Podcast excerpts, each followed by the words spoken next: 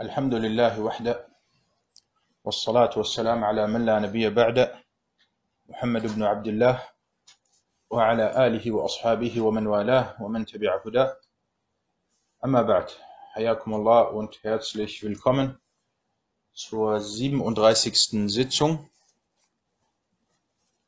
der Lesung und der Erläuterung von Bulur al-Maram min Adillati al-Ahkam von Al-Hafidh ibn Hajar al-Asqalani. Und wir sind weiterhin bei Kitab al-Tahara, bei dem Unterkapitel Al-Ghuslu wa Hukm al-Junub wa Hukm al-Junub. Und wir lesen heute inshallah ab dem, wie ihr an der Tafel sehen könnt, ab dem 96. Hadith. نعم اقرأ.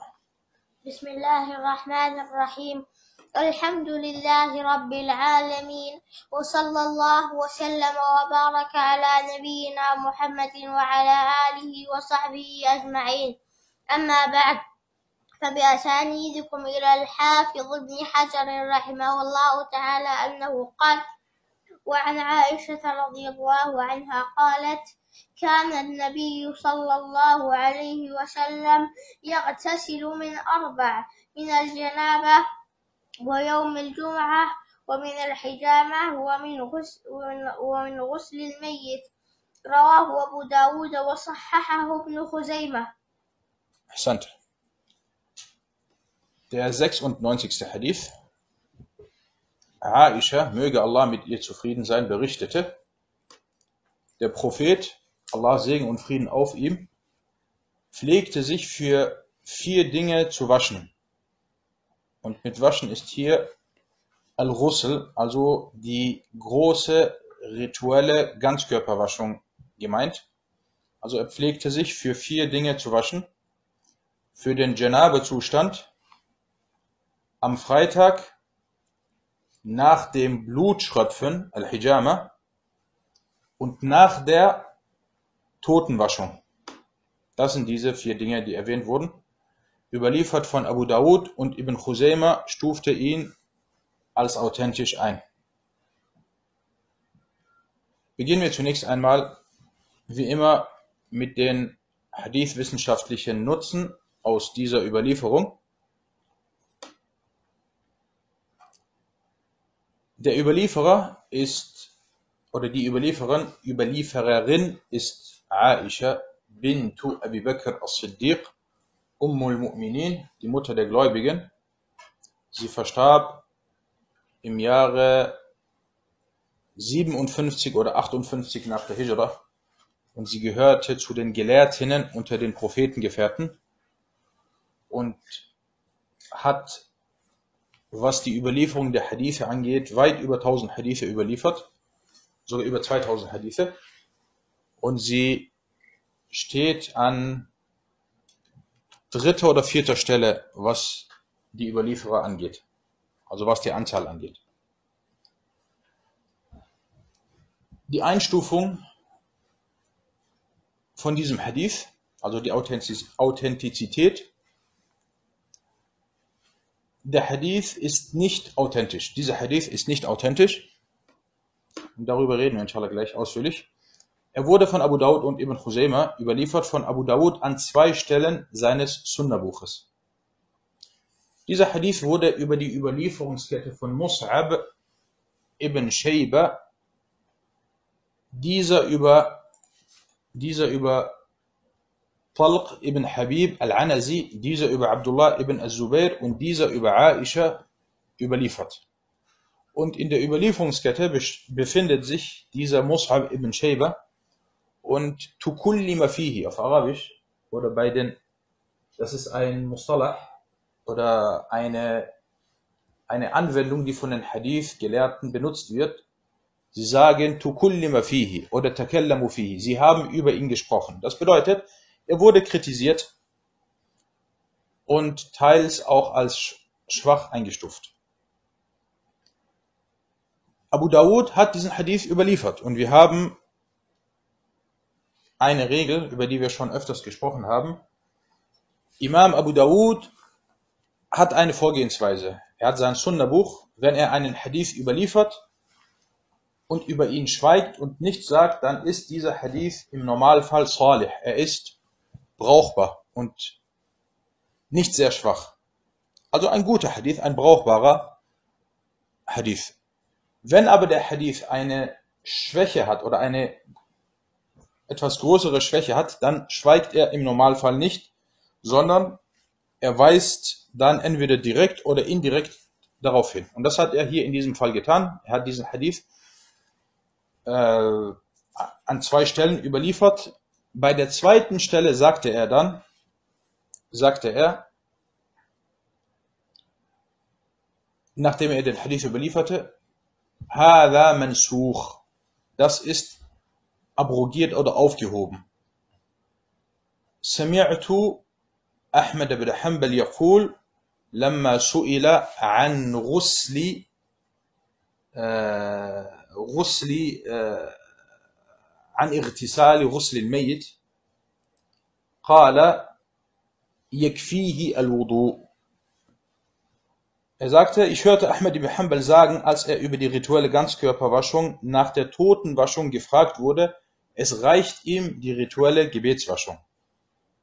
Und hierbei, wir entnehmen jetzt hier zwei Urteile. Einmal das Urteil von Imam Abu Dawud, als er sagte, dass dieser Hadith mansuch ist. Und dann das Urteil von Ahmed. Und Abu Dawud ist ein Schüler von Ahmed. Und Ahmed hat hier erwähnt, dass dies nicht verpflichtend ist. Also die Ganzkörperwaschung, Al-Ghusl, ist nicht verpflichtend, nachdem man einen Toten gewaschen hat. Es reicht, wenn man einfach nur die Gebetswaschung vollzieht.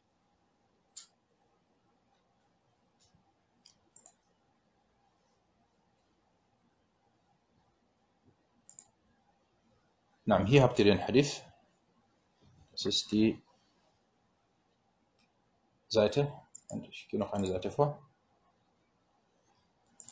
Na, also Abu Dawud hat nicht über den Hadith geschwiegen, sondern er hat darauf hingewiesen, dass er Mansuch, also dass er abrogiert ist. Drittens, der dritte Nutzen oder der dritte Punkt bei den Hadith wissenschaftliche Nutzen, den wir entnehmen. Ibn Khuzayma hat diesen Hadith überliefert. Und Ibn Khuzayma hat ein Werk, das nennt sich Sahih ibn Khuzayma. Und wenn er dort einen Hadith überliefert und nicht über ihn spricht, dann bedeutet es, dass dieser Hadith äh, von ihm als authentisch eingestuft wurde. Und das ist hier in diesem Fall, äh, oder das ist hier bei diesem Hadith der Fall. Al-Hakim sagte, dieser Hadith ist authentisch nach den Kriterien von den zwei Sheikhen oder von den Sheikhen. Al-Bukhari und Muslim sind damit gemeint. Jedoch haben sie ihn nicht überliefert. Also jetzt haben wir auch Al-Hakim. Al-Hakim hat auch diesen Hadith als authentisch eingestuft. Der Hadith wurde aber von den meisten großen Imamen des Hadith als schwach eingestuft. So wurde er unter anderem von Imam Ahmad, von Ahmad ibn Hanbal, und von Ali ibn al-Madini und von al-Bukhari und von Abu Zur'a und von Ibn Abdul Barr und anderen als schwach eingestuft. Wir haben jetzt hier zwei Seiten. Wir haben zum einen die, diese ganz großen A'imma, die ich eben genannt hatte, vor allem Ahmed, Ali ibn al-Madini und al-Bukhari und Abu Zur'a, diese ganz großen A'imma. Dann haben wir auf der anderen Seite andere A'imma. Und äh, hier natürlich, vor allem wenn wir Ahmed und Ali und Al-Bukhari auf einer Seite haben und andere auf, einer, auf der anderen Seite, dann ist es meistens so oder ist es im Normalfall so, dass äh, die Seite von Ahmed und Ali ibn al-Madini äh, überwiegt. At-Tirmidhi sagte, sechstens, At-Tirmidhi sagte, Al-Bukhari sagte, der Hadith von Aisha in diesem Kapitel ist nicht so besonders. Das bedeutet, er ist nicht authentisch, sondern schwach. Das ist auch eine Art und Weise, wie Al-Bukhari gesprochen hat, wie er Sachen eingestuft hat. Und Sheikh Abdullah Sa'ad stufte den Hadith als schwach ein. Und von daher, dieser Hadith ist laut den meisten und vor allem den großen A'imma nicht authentisch. Aber natürlich, die Ansicht vor allem von Ibn Khuzayma und Al-Hakim und Ibn Hibban, das sind Ansichten, die respektiert werden, weil diese drei Imame, sie gehören auch zu den äh, Anhängern der früheren Imame oder zu den Nachfolgern der früheren Imame. Sie haben alle im dritten oder im vierten äh, Jahrhundert, beziehungsweise Anfang des fünften Jahrhunderts, nee, im dritten und vierten Jahrhundert, fünfte nicht, im dritten und vierten Jahrhundert gelebt und gehörten zu den großen A'imma. Und da muss man auch mit ihnen und mit ihren Ansichten respektvoll äh, umgehen.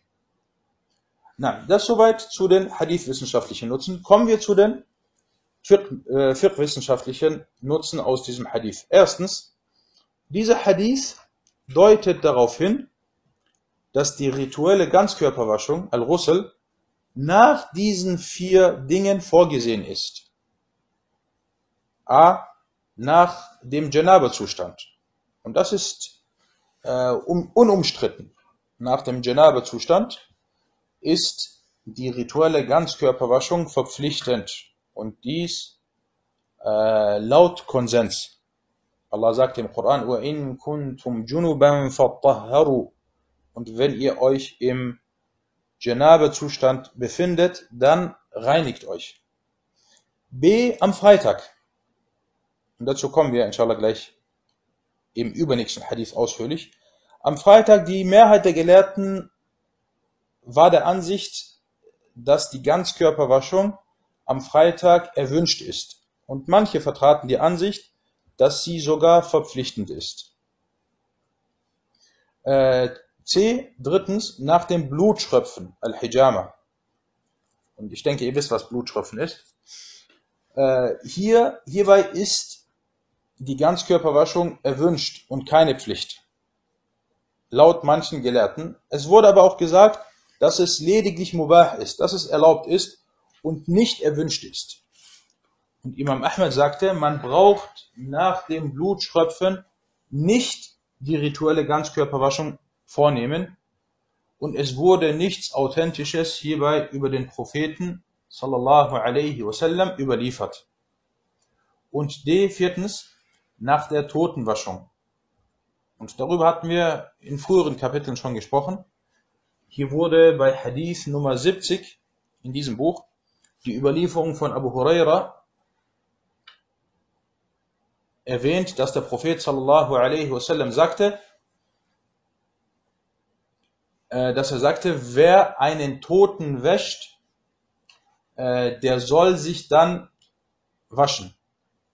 Der soll sich dann waschen.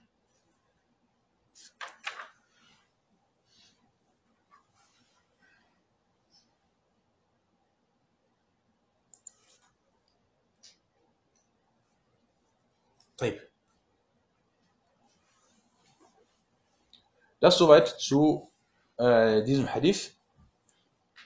Kommen wir zum nächsten Hadith. Das ist jetzt der 97. Hadith.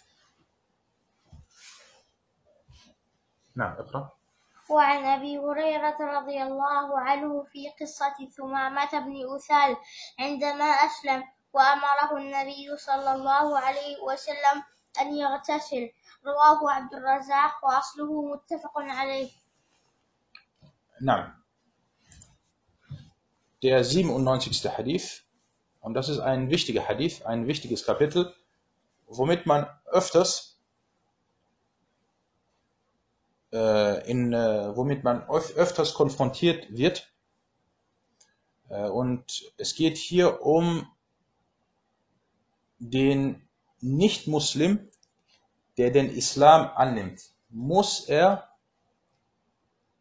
nachdem er den Islam angenommen hat, den Russel oder die Russel die Ganzkörperwaschung vollziehen oder ist dies keine Pflicht? Abu Huraira, möge Allah mit ihm zufrieden sein, berichtete in der Geschichte von Thumama ibn Uthal, als er den Islam annahm und der Prophet, Allah Segen und Frieden auf ihm, ihm anordnete, die große rituelle Ganzkörperwaschung zu vollziehen. überliefert von Abdul Razak mit diesem Wortlaut und der Ursprung dieser Geschichte ist muttafaqun alayh. Also der Ursprung wurde von Al-Bukhari und Muslim überliefert. Aber nicht mit diesem Wortlaut. Etwas anders. Kommen wir zu den Hadith-wissenschaftlichen Nutzen aus der Überlieferung. Abu Huraira ist der Überlieferer. Sein Name wurde, es wurde gesagt, dass sein Name Abdurrahman ibn Sakhar ist und es wurde gesagt Abdullah ibn Amir und er ist der Hafid unter den Sahaba. Derjenige, der die meisten Hadithe auswendig hat. 5730 oder 34 Hadithe. Und dieser Hadith oder die Authentizität des Hadith ist umstritten. Er wurde von Abdurrazzaq überliefert und sein Ursprung ist bei Al-Bukhari, aber ohne, bei Al-Bukhari und Muslim, aber ohne die Erwähnung der rituellen Ganzkörperwaschung. Sie haben dort erwähnt, dass er den Islam angenommen hat, aber es wurde dort bei Al-Bukhari und Muslim nicht erwähnt, dass der Gesandte Allahs, sallallahu alaihi wasallam, ihm angeordnet hat, die Ganzkörperwaschung zu vollziehen. Und das ist wichtig, weil das hat nämlich mit diesem Urteil hier zu tun.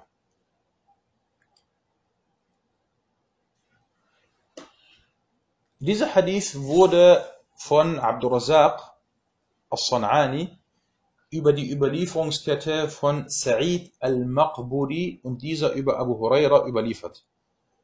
Äh, dieser Abdurrazaq, bevor ich weitermache, dieser Abdurrazaq, der diesen Hadith überliefert hat, äh, As-San'ani ibn Hummam, Abdurrazaq ibn Hummam, As-San'ani, äh, er kam im Jahre 100 und, oder er starb im Jahre, er, er kam im Jahre, äh, er starb im Jahre Afwan, 211 nach der Hijra und er war aus dem Jemen und zählte zu den ganz großen Huffar, also zu denjenigen, die sehr, sehr viele Hadithe auswendig hatten. Und er hat ein großartiges Werk äh, verfasst, das heißt Musannaf Abdul Razak oder Musannaf Abdul Razak. In diesem Werk hat er fast 19.000 Überlieferungen berichtet oder überliefert. Viele sind Hadithe, die auf den Propheten sallallahu alaihi wasallam zurückzuführen sind und viele sind Athar über die Sahaba, also Überlieferungen über die Sahaba. Und deswegen die zwei wichtigsten Werke, die die Aussagen der Sahaba berichten, sind zwei Werke. Einmal das Werk von Abdul Razak, von diesem Abdul Razak, das heißt Musannaf Abdul Razak, und das andere Musannaf von Ibn Abi Shayba. Das ist noch größer, das hat 37.000 Überlieferungen. Das sind wichtige Überlieferungen, weil unsere Religion ist aufgebaut auf Qala Allah, Qala Rasul. Allah hat gesagt, der Prophet hat gesagt. Und dann die Sahaba haben gesagt, die Aussagen der Sahaba. Und wo findet man die Aussagen der Sahaba? Diese findet man in diesen zwei Musannaf-Werken von Abdul Razak und von äh, Abu Bakr ibn Abi Shayba, rahimahumullah. Dieser Abdul Razak war im Jemen und Imam Ahmed war im Irak. Man muss sich nur mal äh, geografisch die Entfernung damals vorstellen. Du bist im Irak und Jemen ist ungefähr 2000 oder 2500 Kilometer südlicher und zwischen dir und dem Jemen sind Wüsten und Gebirge. Trotzdem hat das Imam Ahmad nicht daran gehindert, dass er zu Abdul Razak gereist ist. Und als er dort ankam, Imam Ahmad, ist er direkt zu ihm gegangen, zu seinem Haus gegangen. Er hat sich nicht erstmal ausgeruht, ein Tag, zwei Tage ausruhen. Er ist, nachdem er vielleicht wochenlang auf der Reise war, unterwegs war, ist er direkt zu Abdul Razak gegangen und äh, hat angefangen bei ihm zu studieren und von ihm zu lernen. Und deswegen Imam Ahmed äh, berichtet sehr viele Hadithe über Abdul Razak, direkt über diesen Abdul Razak, rahimahullah ta'ala. Naam. Also dieser Hadith wurde über die Überlieferungskette von Sa'id al-Maqburi und dieser über Abu Huraira überliefert. Ibn Khuzayma stufte diesen Hadith als authentisch ein, da er ihn in seinem Sahih-Werk überlieferte. Das gleiche gilt für Ibn Hibban, der ihn ebenfalls in seinem Sahih-Werk als authentisch einstufte. Und Sheikh Abdullah Sa'ad sagte, dass dieser Hadith shaz ist, also er ist isoliert oder abweichend.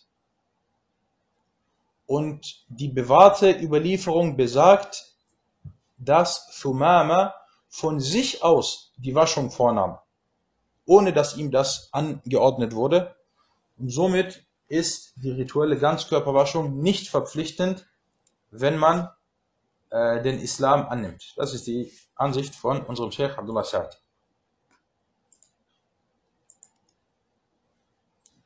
Na, kommen wir jetzt zu den wichtigen Fiqh-wissenschaftlichen Nutzen aus diesem Hadith. Aus diesem Hadith wird entnommen, dass die Annahme des Islams seitens des Ungläubigen oder Abtrünnigen die rituelle Ganzkörperwaschung verpflichtend macht. Jemand ist kein Muslim, er möchte den Islam annehmen, er muss laut diesem Hadith die Ganzkörperwaschung al-Ghusl vollziehen.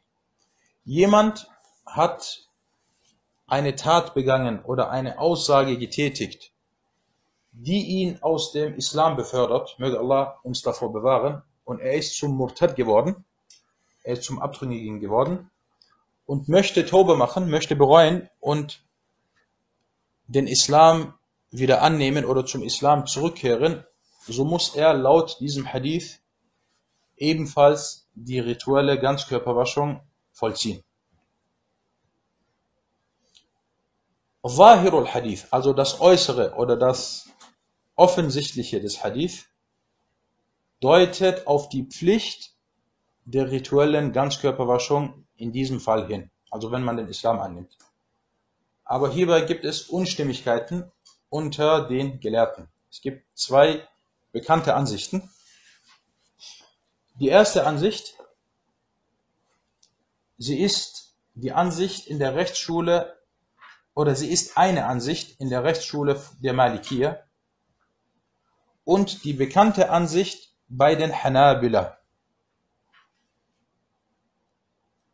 Äh, sie besagt, diese erste Ansicht, sie besagt, dass es verpflichtend ist, die rituelle Ganzkörperwaschung zu vollziehen. Die zweite Ansicht besagt, dass dies nur dann verpflichtend ist, wenn hierfür ein Grund wie die große rituelle Unreinheit vorliegt. Und dieser Meinung waren die Hanafiya, die Malikiya und äh, die Schafi'iyya. Und sie führten als Beweis an, dass zu Lebzeiten des Propheten sallallahu alaihi wasallam sehr viele Menschen den Islam annahmen. Tausende, Zehntausende nahmen den Islam an. Aber es wurde nicht berichtet, dass ihnen die rituelle Ganzkörperwaschung angeordnet wurde. Und wäre das verpflichtend, so wäre das doch mehrfach authentisch überliefert und berichtet worden. Und das ist eine starke Ansicht, weil es, es stimmt. So viele Leute haben den Islam angenommen und es wurde nicht berichtet, dass sie immer die rituelle Ganzkörperwaschung vollzogen haben. Man könnte hierbei aber wie folgt antworten.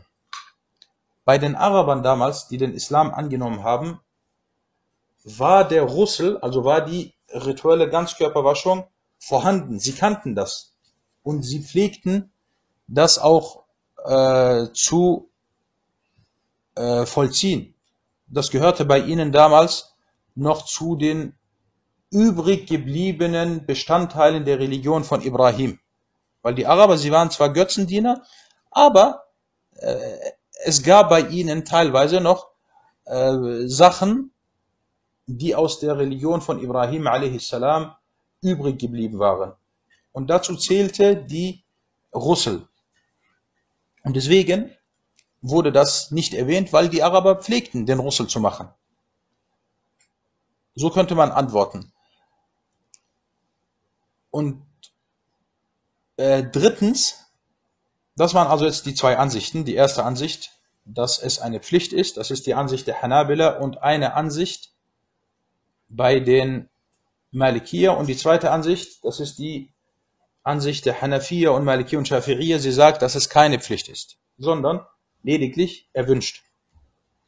Äh, drittens, die Fiqh-Gelehrten, die Fuqaha, sagten, dass die Weisheit, die dahinter steckt, dass der Ungläubige, der den Islam annimmt, sich meist im Zustand der großen rituellen Unreinheit befindet.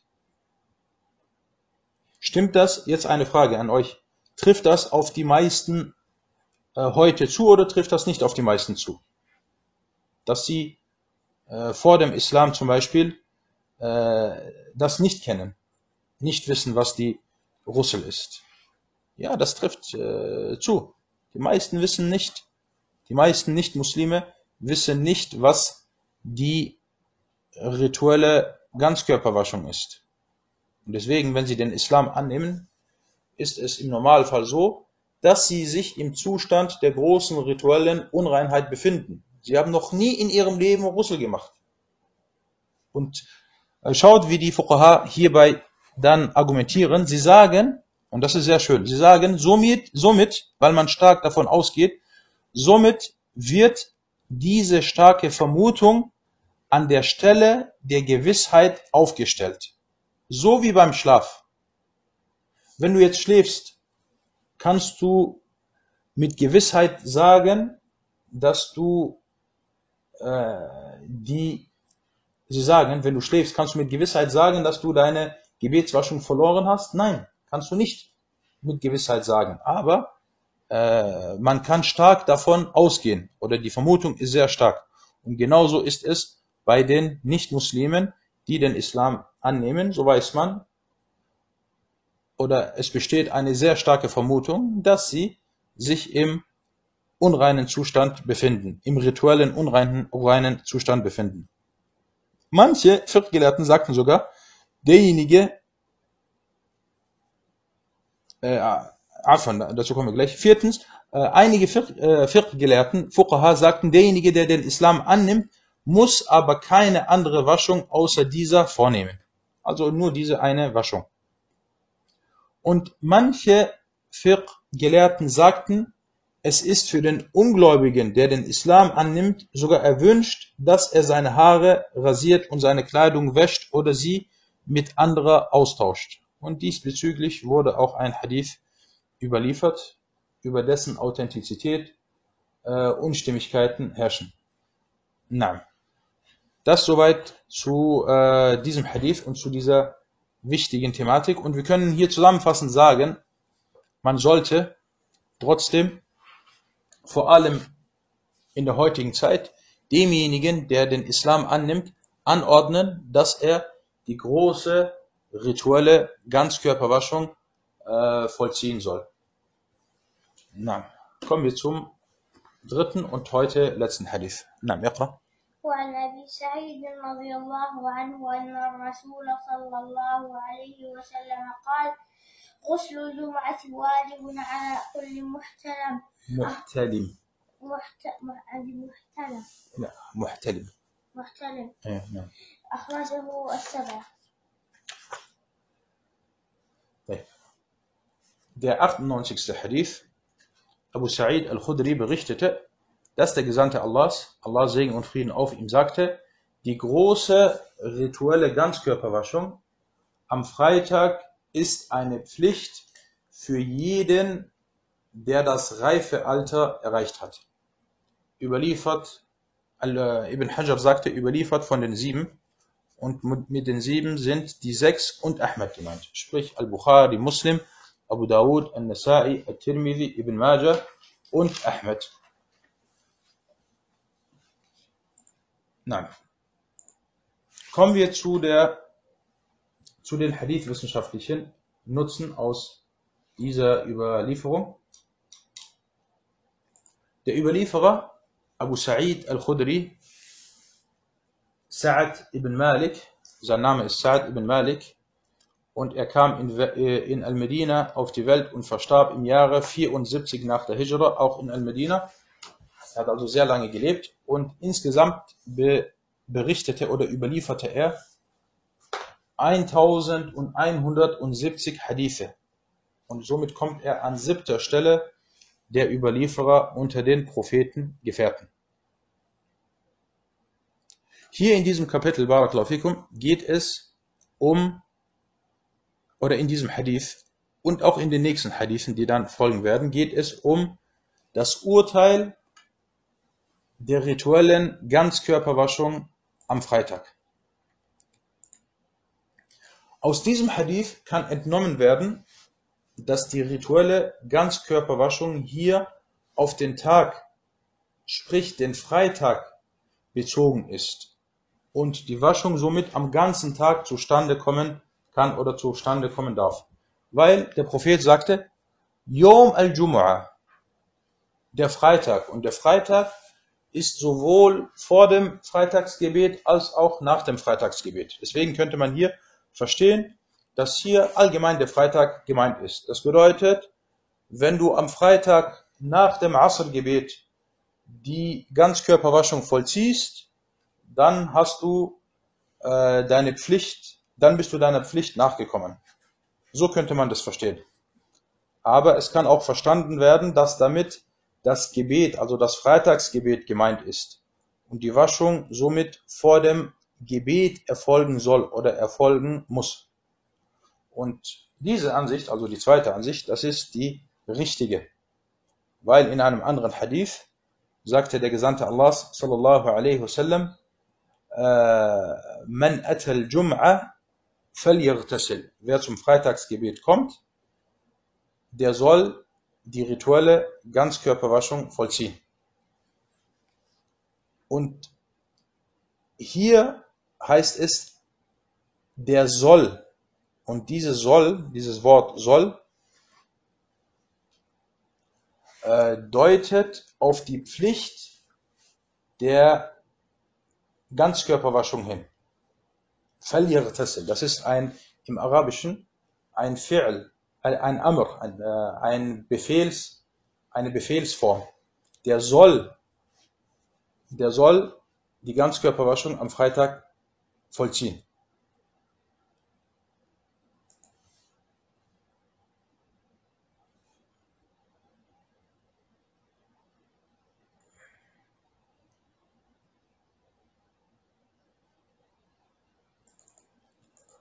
Und was dieser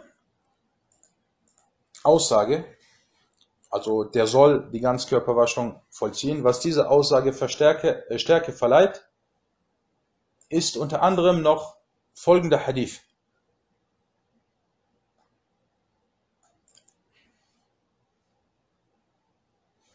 in dem es heißt, jeder männliche Muslim muss alle sieben Tage einmal die Ganzkörperwaschung vollziehen. Und das ist der Freitag.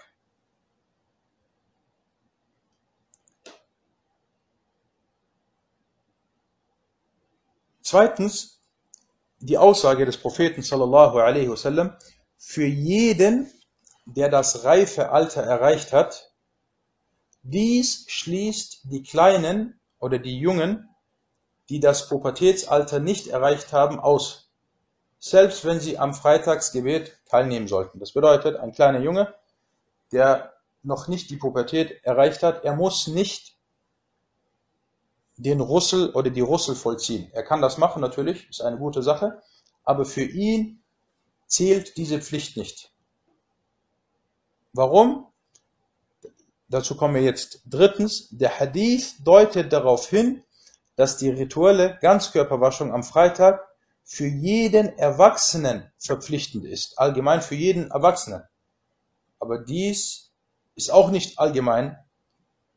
Es gilt jetzt nicht äh, auch für die Frau, sondern dies gilt nur für die Männer, da die Männer am Freitagsgebet teilnehmen müssen. Die Frauen müssen nicht am Freitagsgebet teilnehmen.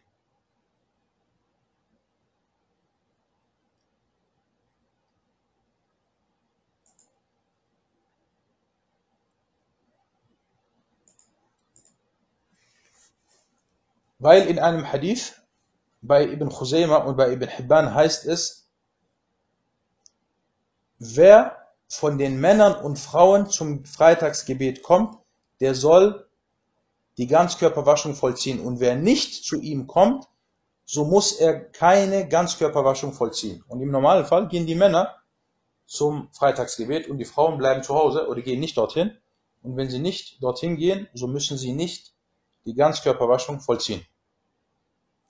Viertens, die Zeit für die rituelle Ganzkörperwaschung. Wann ist sie? Weil in diesem Hadith heißt es am Freitag. Und es das heißt nicht am Freitagnacht oder äh, in der Nacht davor. Wenn wir sagen Freitagnacht, jetzt befinden wir uns äh, in der Nacht auf den Freitag. Der beginnt am Donnerstag ab dem Maghrib, äh, sagt man Freitagnacht.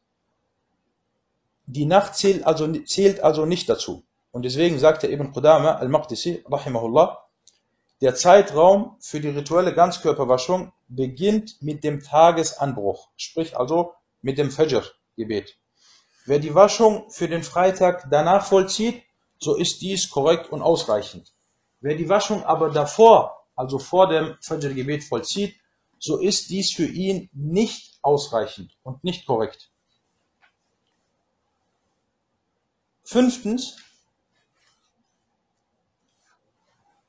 einige Gelehrten oder einige Gelehrte waren der Ansicht, dass Al-Ghusl verpflichtend ist, dass es nicht nur eine Sunna ist, sondern dass es verpflichtend ist.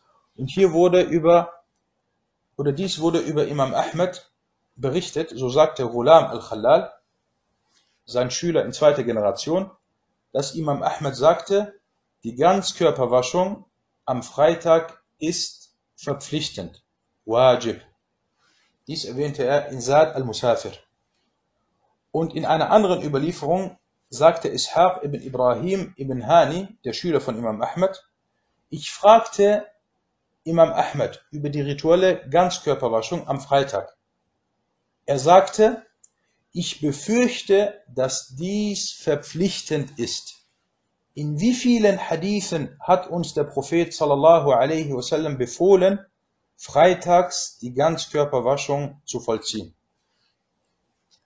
Nein, und das sind einige Hadithe und einige Aussagen, die darauf hindeuten, dass äh, Al-Ghusl am Freitag für den Mann, der am Freitagsgebet teilnimmt, eine Pflicht ist. Nein, das soweit zu diesem Hadith und zu den heutigen und zu dem heutigen Unterricht. هذا والله تعالى أعلم وصلى الله على محمد